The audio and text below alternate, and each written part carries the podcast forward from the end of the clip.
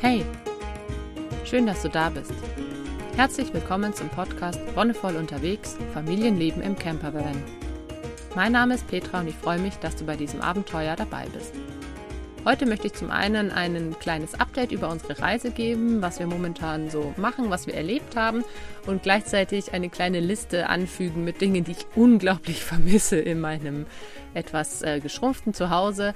Beziehungsweise mit dieser Liste möchte ich anfangen und danach den Einblick in unser Leben geben, weil sich das, denke ich, ganz gut ergänzt.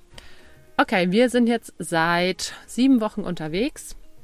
Das ist das längste, was wir jetzt bisher auch so zusammen verbracht haben. Es ist eine ganz spannende Zeit auf jeden Fall. Wir haben, wie gesagt, die Grenze zu Schweden relativ problemlos überquert und hatten dann die ersten fünf Wochen einen sehr relaxten Urlaub in Anführungszeichen gemacht. Sprich, wir sind mit unserem Bus einfach von Ort zu Ort gefahren, da wo uns, wo uns die Landschaft gefallen hat, wo wir was Schönes gefunden haben oder wo auf der Karte ein interessanter Punkt war. Da sind wir hingefahren, haben uns hingestellt und haben die Gegend erkundet. Und ich fand es natürlich ganz spannend und aufregend. Das einzige Problem dabei ist, dass wir viel draußen sind. Das ist schön, das ist kein Problem. Nein, das ist überhaupt kein Problem. Wir sind viel draußen, wir sind fast den ganzen Tag draußen nur wenn wir reinkommen, dann haben wir ein sehr großes Problem und zwar Dreck. Und deswegen ist das erste Ding, das ich vermisse, einen Staubsauger. Auch wenn es komisch klingt.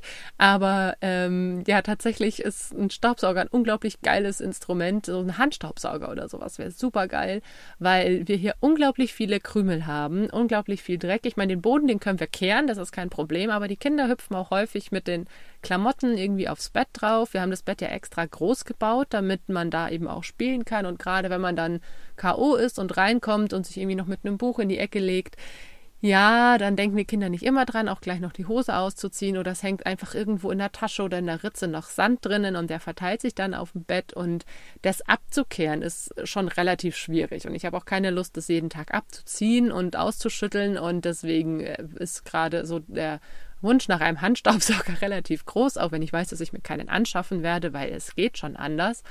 Aber ich finde es ganz witzig, wie es sich eben auf so einer Reise so diese, diese Kleinigkeiten rauskristallisieren, die schön wären oder die, die das Leben vielleicht noch ein klitzekleines bisschen angenehmer machen. Weil wenn du es tagsüber dann vergisst, dass du vielleicht das Bett noch einmal abkehren musst oder ausschütteln, dann liegst du da abends drin und es ist überall irgendwie krümelig und sandig und es ist einfach nicht so geil. Deswegen das ist ein Ding, was ich wirklich äh, vermisse, in Anführungszeichen. Ein, ein ordentliches Gerät zum Saubermachen. Gleichzeitig muss ich aber auch sagen, dass es wunderbar ist, wie schnell ein Hausputz funktioniert. Also in zehn Minuten haben wir den Bus komplett aufgeräumt, maximal 20. Dann ist wirklich picobello sauber. Das ist natürlich auch ein großer Luxus, dass man so schnell und so zügig seinen ganzen Kram verstaut bekommt. Dann das nächste Ding, was ich sehr vermisse, ist, nachdem wir hier zusammen im Bus leben und schlafen und gerade Edda, also unser kleinstes Kind, wieder sehr unruhige Nächte hat, ist mein E-Book-Reader. Es ist leider passiert, dass Stefan irgendwie draufgetreten ist. Er weiß es selber nicht so genau. Auf jeden Fall hatte ich ihn eine Zeit lang bei mir. Das war wunderbar. Dann konnte ich abends einfach lesen und ohne Licht vor allem, weil es eine Hintergrundbeleuchtung hat. Und dann ist äh, irgendwie wohl beim Aufräumen ein kleiner Ausrutscher passiert. Stefan ist draufgetreten und die haben halt leider ein sehr, sehr, sehr, in, sehr empfindliches Display. Und dann war so ein Kratzer drin, beziehungsweise so ein Displayfehler, ein Pixelfehler. Und da haben wir schon mal geguckt, das lässt sich nicht reparieren. Also da, nachdem das Display das teuerste am ganzen Gerät ist, zumindest bei Tolino, das, was ich jetzt bisher hatte, sagen die Hersteller, nee, das lohnt sich nicht für uns auszuwechseln, was ich total schade finde. Ja, jetzt sitze ich hier ohne E-Book-Reader und es ist echt ein bisschen ätzend, weil, wie gesagt, wir machen abends nicht so viel Licht an, damit einfach auch Edda, die schläft unten, gut schlafen kann. Ähm, außerdem brauche ich, wenn ich lese, ordentliches Licht, weil sonst tut es mir relativ bald in den Augen weh. Und der E-Book-Reader war so schön und ich vermisse ihn so. Also wenn du auch eine Leseratte bist oder ich meine, ich war vorher nicht so die krasse Leseratte. Aber es ist halt einfach eine Beschäftigung, die sich gut machen lässt, wenn das Kind gerade bei dir einschläft und wenn du dann auch nicht mehr so viel zu tun hast, dann ist es einfach wunderbar. Und deswegen, oh, mein E-Book wieder, oh, naja, ich werde mal gucken, vielleicht wenn wir in die nächste größere Stadt fahren, dass ich mir vielleicht doch nochmal einen zulege, weil auf dem Handy lesen geht, das macht Stefan. Ähm, der hat sich einfach eine Reader-App installiert aber das Display ist doch um einiges kleiner und die Beleuchtung ist ein bisschen aggressiver. Das finde ich halt an den E-Book-Readern eigentlich schön, dass sie eine sehr, sehr, sehr angenehme Beleuchtung haben, so dass es eben für die Augen nicht so anstrengend ist. Ja, und beim Handy bin ich halt so ein bisschen hin und her gerissen. Klar, es geht, aber es ist nicht geil und vor allem ist halt, es saugt halt einfach unglaublich viel Akku. Ne? Also das ist halt so das andere Ding, dass du dann irgendwie abends irgendwie zwei Stunden liest und dann kannst du dein Handy über Nacht wieder dranhängen. Das finde ich halt leider sehr, sehr schade. Das nächste Ding, das ich ein bisschen vermisse, ist mein Backofen tatsächlich. Ich meine, wir haben einen Herd und wir haben einen Dutch Oven, aber ich habe früher einfach gerne mal am Nachmittag so zack, pack schnell einen Teig von Muffins oder von einem kleinen Kuchen zusammengerührt weil ich es schön finde, am Nachmittag eben so ein bisschen Kaffee und Süßkram zu haben. Geht jetzt leider nicht. Also ich kann das jetzt nicht so spontan machen. Wenn man das machen möchte, dann müsste man das mit einem Dutch Oven machen. Das heißt, man muss ein Feuer vorbereiten, dann muss man mit ordentlich Kohlen arbeiten. Und ich habe es einmal versucht und leider bin ich gescheitert in der Pfanne. Also wir haben ein Pfannenbrot mal gemacht und ich habe versucht in der Pfanne eine Art, äh, eine Art Schokobrot zu machen. Und es hat so lala funktioniert. Es hat, es ging, aber es war jetzt nicht so der Hit. Und im Dutch Oven bin ich einfach gerade noch total die Anfängerin, was die Temperaturregulation betrifft. Also wir haben einmal Empanadas gemacht, sprich so Teigtaschen mit Füllung. Und die erste Portion, die war einfach leider ein bisschen angebrannt. Die zweite Portion ist, hat ewig gedauert und ist gar nicht richtig durchgeworden. Und deswegen will ich mich da erst noch ein bisschen rantasten. Das Ding ist halt, in vielen Kochbüchern zum Dutch Oven oder auch in den Ratgebern, die wir so gelesen haben, steht halt drin, dass das Beste ist, den mit Briketts zu beheizen. Ja, das stimmt wahrscheinlich. Damit kann man die Temperatur wahrscheinlich sehr gut regulieren.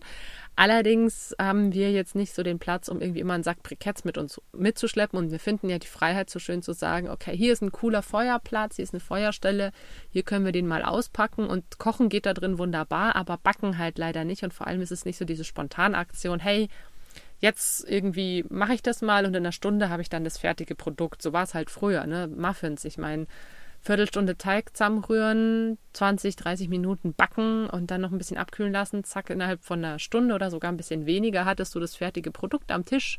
Von dem Entschluss, ich mache das jetzt bis zum Essen, war, waren es 60 Minuten oder weniger. Das vermisse ich tatsächlich ein bisschen, weil mh, mm, Dadurch, dass wir, ich sag mal, ein bisschen spezieller gebacken haben, in Anführungszeichen. Also ich habe viel mit Vollkornmehl, mit Rohrzucker oder Dattelsirup gebacken, einfach weil ich das Weißmehl und den weißen Zucker vermeiden möchte, weil das halt echt nicht geil ist. Ja, ähm, das Ding ist halt, da hast du in Deutschland auch manchmal, wenn du Vollwertbäckereien oder sowas in der Nähe hattest, konntest du dir da auch was holen. Hier in Schweden ist es leider nicht so der Fall. Die stehen einfach auf Hauptsache süß und viel süß und Weißmehl sowieso und das ist halt sehr, sehr schade. Also auch wenn du im Café bist oder sowas, dann hast du da, ich sag mal, halt so konventionelles, gebackenes Zeug. Und die machen auch gute Sachen, so Gladkocker oder sowas. Ist schon lecker, aber halt nicht genau das, worauf ich so richtig Bock habe oder worauf ich mich auch so eingeschossen habe. Und deswegen Ofen, sehr schade, dass wir den nicht mehr haben. Und als letztes Föhn. Unser Föhn äh, ist leider auch verschwunden. Ich glaube, ich habe ihn auf einem, einen der Campingplätze. Wir waren nicht auf, auf dem Campingplatz, aber auf einem waren wir und da habe ich ihn, glaube ich, liegen gelassen. Und so ein Föhn ist einfach echt was Geiles, wenn du zum Beispiel bei uns jetzt sowieso nicht so heiß duschen kannst, sprich eher kalt duschen kannst ähm, dich danach einfach mit dem Föhn wirklich warm zu föhnen und die Haare vor allem trocken zu machen, damit du nicht super lang frieren musst. Ich war am Überlegen, ob ich sage Föhn oder fließend warmes Wasser. Also fließend warmes Wasser ist schon auch geil, aber damit komme ich relativ gut zurecht. Also ich habe kein Problem damit, mir Wasser einfach auf dem Herd warm zu machen und da warten zu müssen, dass es eben nicht warm aus der Leitung kommt. Aber der Föhn ist halt auch gerade für die Kinder super praktisch. Ne? Wenn die einfach gebadet haben und danach ist denen kalt, dann föhnt man die einmal ab und zack, fertig. Jetzt gerade wird es wieder wärmer, also es ist jetzt seit Ende Mai und jetzt haben wir so Temperaturen, wo man auch mal gut rausgehen kann, ohne geföhnt zu haben, wo man es auch mal gut wegstecken kann, wenn es noch ein bisschen kälter ist beziehungsweise die Sonne hat schon viel Kraft und meistens ist der Wind nur ein bisschen kälter. Das geht auf jeden Fall. Aber ich meine, vor zwei Wochen hatten wir noch mal Schnee. Ja, das war äh, überraschend, aber kommt halt vor. Und deswegen ja so Kleinigkeiten, wo man sich denkt, okay, eigentlich ähm, müsste man damit doch ganz gut auch ohne auskommen. Ich glaube, mit dem Föhn habe ich mich inzwischen, wie gesagt, arrangiert, nachdem es jetzt wärmer wird. Ich meine, wir fahren aber auch weiter Richtung Norden, das heißt, es wird wieder kälter. Schauen wir mal einfach, wie es sich entwickelt. Ich bin auf jeden Fall gespannt. Ansonsten geht mir eigentlich gar nicht viel ab. Ich finde auch das, was ich jetzt angesprochen habe, ist natürlich Meckern auf hohem Niveau. Also ich meine, sowas wie äh, Föhn, ja, mein Gott, dann hat man es halt nicht. Ich finde es witzig, dass ich zum Beispiel unseren Pürierstab mitgenommen habe. Ne? Also den Pürierstab habe ich dabei, weil ich den einfach super geil finde. Und ja, ich glaube, den hätte ich jetzt auch nicht unbedingt gebraucht, aber es ist schon cool, einfach mal ein paar Sachen auch zu pürieren und durchzumixen zu können. Und ich schätze mal, wenn ich den nicht dabei hätte, dann würde ich auch jetzt sagen, oh, den hätte ich aber gerne dabei für die, keine Ahnung, fünf fünfmal, die ich ihn jetzt gebraucht habe. Aber letztendlich ist es natürlich auch total individuell, worauf du Wert legst und wie einfach auch die Situation ist, wie das Wetter ist, wie die Kinder auch mitmachen. Also ich finde, das ist ein ganz großer Punkt. Die haben da echt sich ganz krass entwickelt. Die waren früher super verfroren. Also vor allem Ivo war super verfroren. Gerade nach dem Baden musste es, der hat zwar super lauwarm nur gebadet, aber danach musste es richtig mollig warm sein. Und da hat er sich echt ganz prima gemacht, dass der einfach auch gut aushält, wenn man sich danach nur ein Handtuch einwickelt und, und geruppelt wird und nicht gleich föhnen kann oder eben auch gar nicht föhnen kann. Und so denke ich, dass sich das vielleicht auch noch in den nächsten Wochen und Monaten ändern wird. Vielleicht werde ich irgendwann ganz andere Dinge vermissen. Aber jetzt zum anderen Thema. Wie ist unsere Reise gelaufen? Wie gesagt, die ersten fünf Wochen haben wir so rumgetingelt, haben wunderschöne Strände gesehen, sind oft irgendwo an einem See gestanden. Das, das Wasser hat uns eigentlich immer mit begleitet. Also wir waren, glaube ich, nicht einmal an einem Platz, wo wir nicht irgendwo einen Fluss oder einen See gehabt hätten. Jetzt muss ich mal kurz überlegen.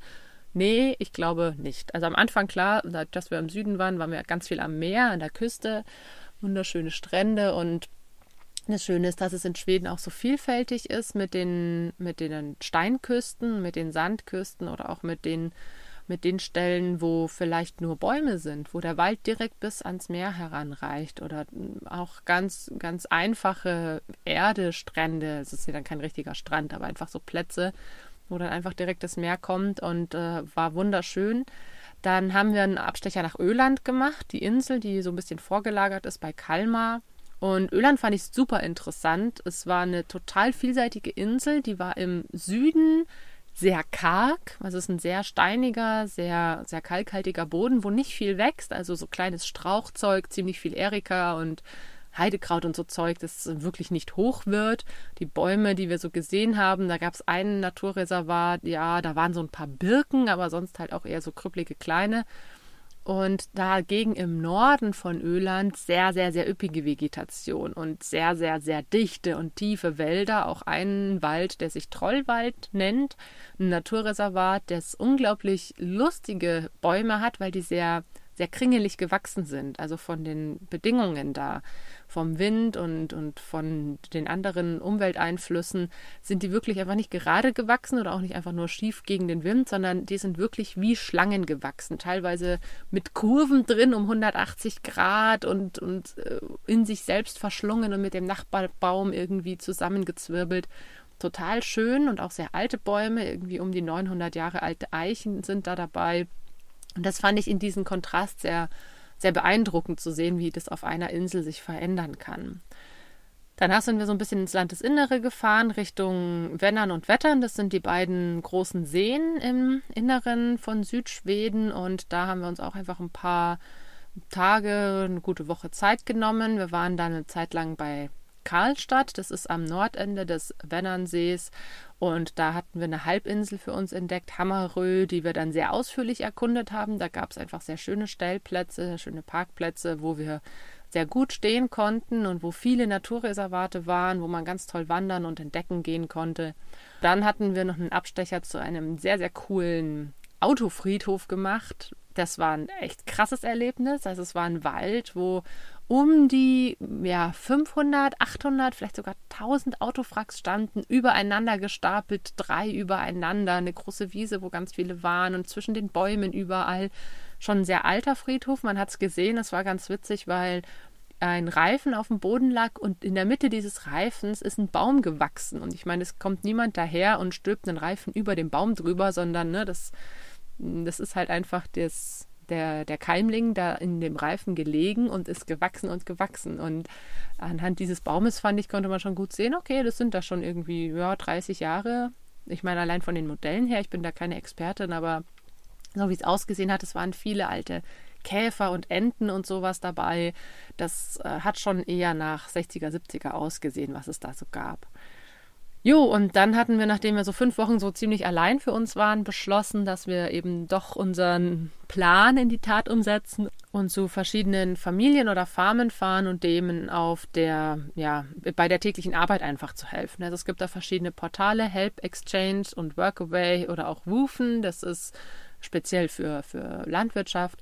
Und da hatten wir schon ein paar Kontakte geknüpft und wollten dann halt einfach wirklich so ein bisschen mit den Menschen hier in Kontakt treten. Und nachdem wir von uns dann relativ sicher sein konnten, dass wir eben keine Corona-Infektion hatten, wollten wir das natürlich, sag ich mal, ausnutzen und dann mit den entsprechenden Leuten in Kontakt treten.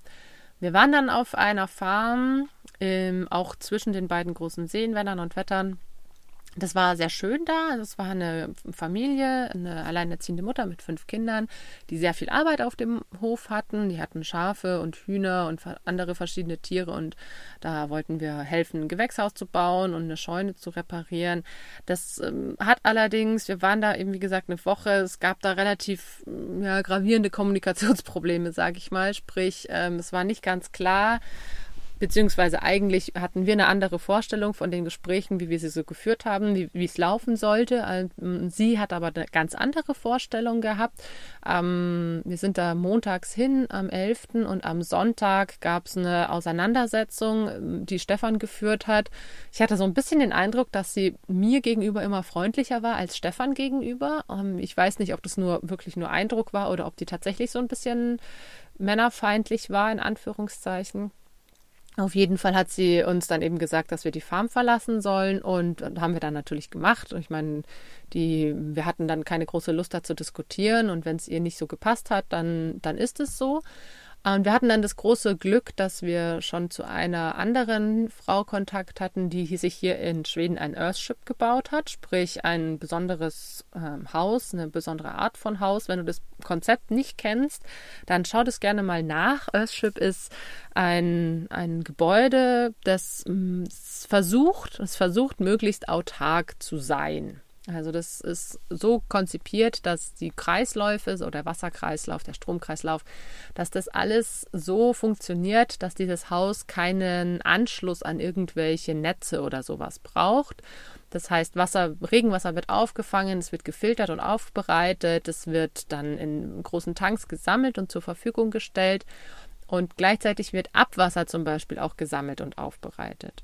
Das ist ein ziemlich cooles Konzept, wie ich finde. Das hat hier eine Frau für sich verwirklicht. Die hat hier ein Earthship für sich und ihre drei Kinder gebaut und wir sind jetzt hier und helfen, den Anbau mitzumachen. Das ist eine super spannende Sache, weil wir ja auch versuchen, ähm, oder wir hatten in Erlangen, wo wir gewohnt haben, ja auch eine Gruppe, wo wir uns mit dem Thema auseinandergesetzt haben. Und es ist jetzt einfach schön, diesen Prozess zu sehen. Wie wird so ein Earthship denn gebaut? Denn das Witzige ist, dass man es nicht nur, dass es nicht nur autark ist, sondern dass es auch aus diversen Materialien gebaut wird, die eigentlich Müll sind, zum Beispiel Autoreifen, Gläser und sowas. Und gerade die Autoreifen sind ein spannendes Projekt, weil die werden mit Erde gefüllt, also die werden da wirklich richtig festgeklopft mit Erde. Und das werden dann die Mauern und so weiter. Und das machen wir hier gerade und das ist super spannend, wie gesagt, zu sehen, wie man auch in so einem Earthship lebt. Und ähm, eine ganz tolle Erfahrung. Haben ja auch Holz gehackt und Rasen gemäht und sowas, klar. Aber die coolste Erfahrung ist, denke ich, hier dieses Pounden, wie es so schön heißt, von den Reifen und das äh, Errichten der, des Anbaus. Das ist super spannend. Ja, warum machen wir das? Ähm, ich habe es schon mal erwähnt. Uns geht es hier ja echt um die Erfahrungen. Uns geht es darum, dass wir die Leute und deren Lebensweise kennenlernen. Und das auf der Farm war eigentlich ganz cool, weil wir da wirklich äh, mal gesehen haben, hey, wie ist das, wenn man eben mit relativ vielen Tieren auf einem sehr, sehr großen Hof lebt, sowas ganz Schwedisches, dass da wirklich ein, ich glaube, zwei oder drei Hektar großes Areal hat dieser Frau gehört und das wird eben bewirtschaftet und so weiter. Gemüse wird selber angebaut. Und es ist alles ein bisschen anders als in Deutschland, auch wenn es trotzdem noch eine westliche Kultur ist. Und das, das finde ich so spannend zu sehen. Also wie schon innerhalb von Ländergrenzen sich das Leben unterscheiden kann. Welche Werte wichtig sind, das ist natürlich auch immer individuell, aber gerade hier beim Earthship zu sehen, hey, es gibt so viele Menschen, die sich eben für dieses nachhaltige und für dieses bewusste Leben entscheiden. Und das ist so schön zu sehen, dass das nicht irgendwie was ist, wo wir vereinzelte, also Stefan und ich haben uns oft in, in Deutschland irgendwie so als vereinzelte Außerirdische gesehen, die äh, hier versuchen, die Welt zu verändern. Nein, es gibt diese Leute überall. Und es gibt Leute, die versuchen, einen bewussten und aktiven Lebensstil zu führen und die Umwelt viel weniger zu belasten, als es die Generationen vielleicht auch vor uns getan haben. Das heißt, wir sind jetzt noch ähm, eine Woche wahrscheinlich hier und helfen, das Earthship zu bauen und danach wollen wir zu einem Eco-Village fahren. Das ist, ähm, haben wir einen Kontakt hier übers Earthship bekommen, ein Eco-Village nicht weit von hier, die auf einem alten Farm, zu, auf einer alten Farm zusammen leben, ähm, neun Leute oder zehn und die sich hier zusammen was aufgebaut haben und eben auch versuchen, nachhaltig und möglichst ohne oder mit sehr geringem Fußabdruck irgendwie die Welt zu hinterlassen. Und das finde ich ein sehr schönes Konzept. Und da bin ich auch sehr gespannt. Die sind ohne Kinder, aber eine ganz bunt gemischte Truppe, ganz spannend. Und das finde ich halt so schön, dass man hier diese Leute kennenlernt und in Kontakt tritt.